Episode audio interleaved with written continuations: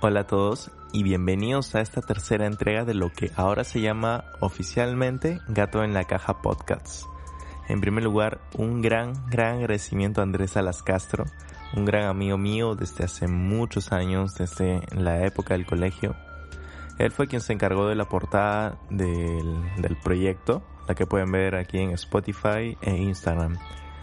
Él, además de hacer lettering, que es lo que hizo para mi proyecto.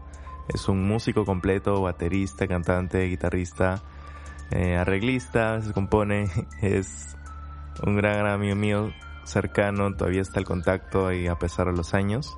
Y desde aquí, de nuevo, muchas gracias Andrés y que estés bien ahorita con tu familia en casa. Y de nuevo, aquí un saludo para todos quienes me estén escuchando. Estamos todos juntos en esto.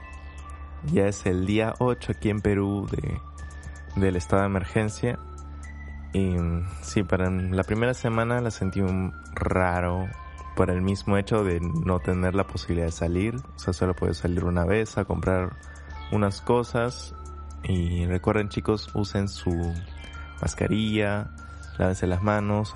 la información está siempre. Es como que el, le das refresh F5, actualizas y ya hay algo nuevo, algo nuevo desde donde poder seguir cuidándonos en estos tiempos difíciles. Entonces, con esta introducción, para esta entrega quiero hablar de una banda con la que me he quedado súper, súper pegado a inicios de año. En todo el mes de enero y parte de febrero los he estado viendo por YouTube y escuchando su discografía.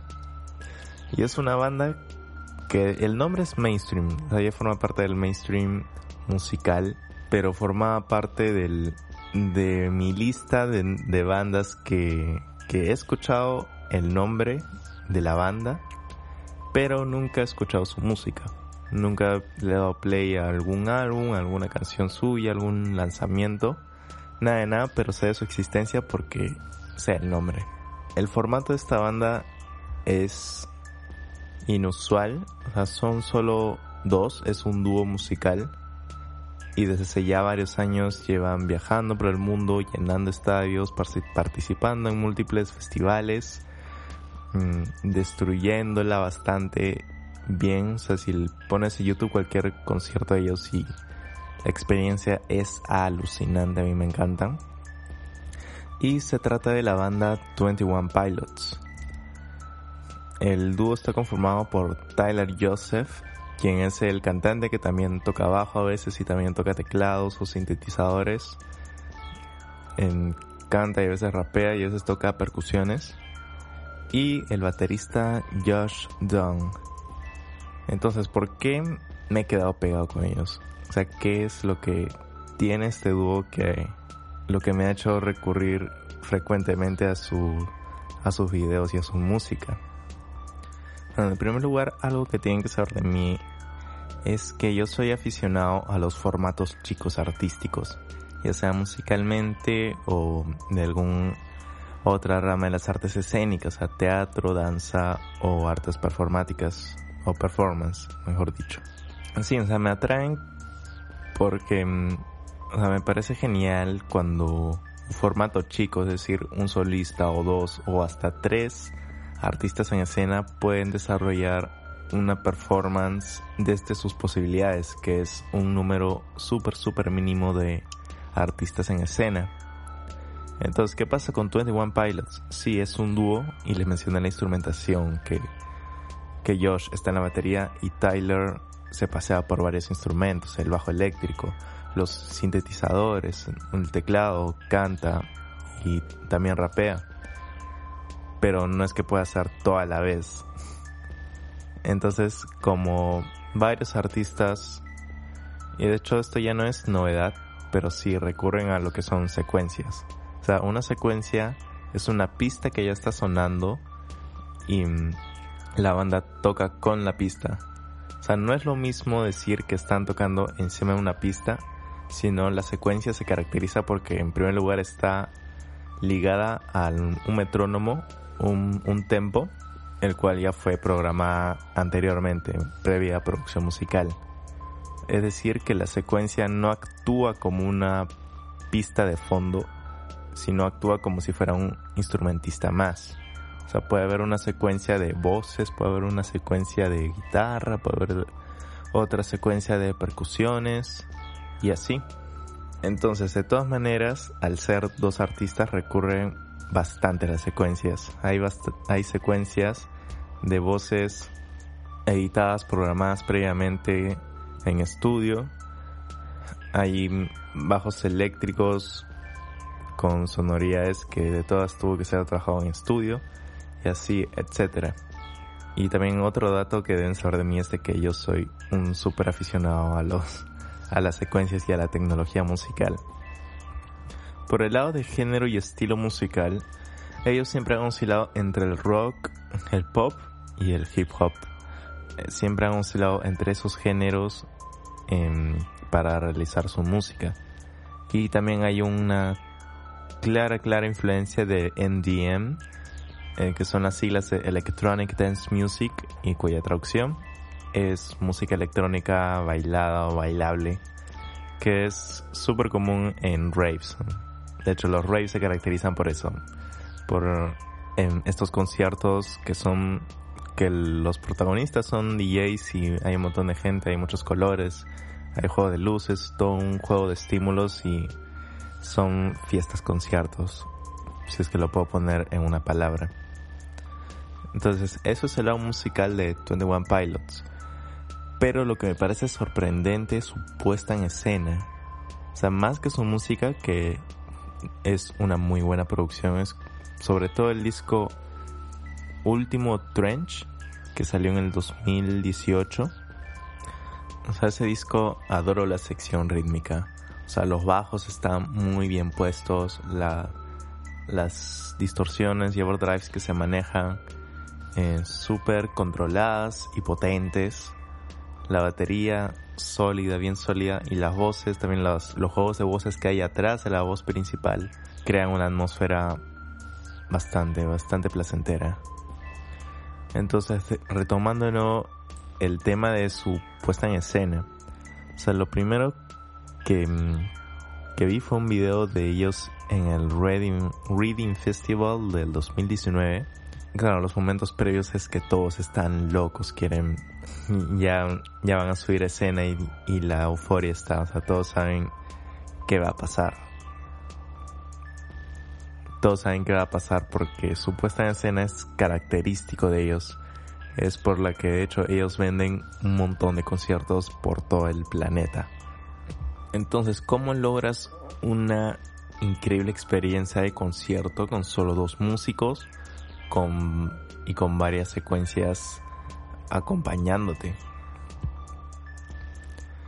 En primer lugar, ellos lo disfrutan todo el concierto. Es alucinante todo el desfogue de energía que, que entregan a su audiencia, acompañados de luces, visuales, con visuales que hacen referencia a sus videoclips y mm, a la misma estética de cada uno de los temas. Hay bastante cambios de vestuarios para cada canción. Creo que hay, creo que se cambian de vestuario para cada canción. Cada canción, cada tema tiene su propia sustancia. Desde la instrumentación, el lugar en donde se ubica en escenario. O sea, sobre todo Tyler porque es quien se pasea por varios lados. O sea, podría nombrar varios momentos del concierto, o sea, varios, lo que son llamados los highlights, los, los momentos resaltantes. O sea, hay un momento en que invitan al, a los agentes de seguridad, o sea, al, personal de seguridad a escena, tienen un momento con ellos, hay un también los hacen bailar. O sea, Josh en un momento se hace un salto mortal de espaldas, estando parado en, encima del piano. Eh, también Tyler se manda un, un salto, vaya, increíblemente alto. O sea, toma dos pasos o sea, un paso sobre una plataforma y el siguiente sobre el piano y se eleva y se eleva altísimo y aterriza en el piano para seguir tocando y cantando. Hay otro momento en que Tyler escala una estructura metálica donde hay una plataforma, el cual fue puesta ahí específicamente para ese único momento en el concierto. O sea, no se usa para ningún otro artista más de, de ese festival fue puesto ahí solo para ese momento, porque ese momento tenía que estar ahí arriba para cantar la parte que revienta en la canción Car Radio. Cuando menos te lo esperas, hay un set de batería en el público. O sea, ponen una plataforma para que una cierta cantidad del público sostenga esa plataforma para que Josh pueda tocar un solo de batería. Al final hay toda una sección previo al cierre del concierto mm, o sea, son secuencias, o sea, tanto Josh como Tyler no están tocando y se acercan al público. O sea, salen del escenario mientras se sigue sonando toda esta secuencia que son principalmente sintetizadores y bajos eléctricos, bajos sintetizadores eléctricos. Y el personal de staff ha llevado dos toms de piso, que son parte de un kit de batería. Hay dos toms y, y tanto Josh como Tyler tienen sus baquetas. Ponen las plataformas con el público, o sea, hay cierto público que tiene que estar sosteniendo para que para que Tyler esté por un lado y Josh por el otro. Y al momento en que revienta la canción puedan darle con todo, o sea, para que reviente con todo la, el, el tom. Y justo en esa explosión explotan, justo en esa explosión sale humo con potencia del escenario, las luces están súper locas y atrás hay fuegos artificiales saliendo. Hay también, y no olvidar su gran explosión de confeti. Y para todo, y recuerden que para todo este momento, o sea, ya no hay música tocada en vivo. O sea, están las secuencias, están ellos dos con el público. Y es más, los toms no están micrados, o sea, no hay ningún micro. No hay micro que amplifique los toms hacia la audiencia, hacia el público. Pero el tener a tu artista ahí contigo, que, o sea, tenerlo tan cerca y que, esté reventando un tom y a veces en lo que se da en algunos conciertos es que algunos le ponen agua, o sea, agarran su botella de agua y le ponen agua al tom para que salte, me salte el agua. En ese momento lo, no resalta que se esté dando, se esté tocando música en vivo. Se trata de que el artista te está haciendo sentir un montón de cosas en ese momento. O sea, lo tienes ahí de cerca, em, dándole duro al tom con una energía increíble. Tienes las luces, tienes los efectos de humo, este confeti que sale, tienes los fuegos artificiales. Y también la pantalla que, que proyecta múltiples colores. Entonces, ¿qué hay? ¿Qué sucede con la música en vivo? Me he quedado pegado con ellos por su increíble performance. Es alucinante cómo a través de una hora ellos pueden mantenerte atento a través de múltiples medios. Si es que han escuchado mi primer podcast, eh, hacía un comentario respecto a las situaciones en que se da cuando voy algún concierto y algún colega músico hace algún comentario de, tal fraseo o tal o tal compás de la canción o tal arreglo. O sea, esas preguntas como que súper técnicas que se en un momento en que están sucediendo un montón de cosas. O sea, no voy a extenderme por este lado. Pero 21 Pilots es un gran ejemplo de lo que es desarrollar una performance en vivo.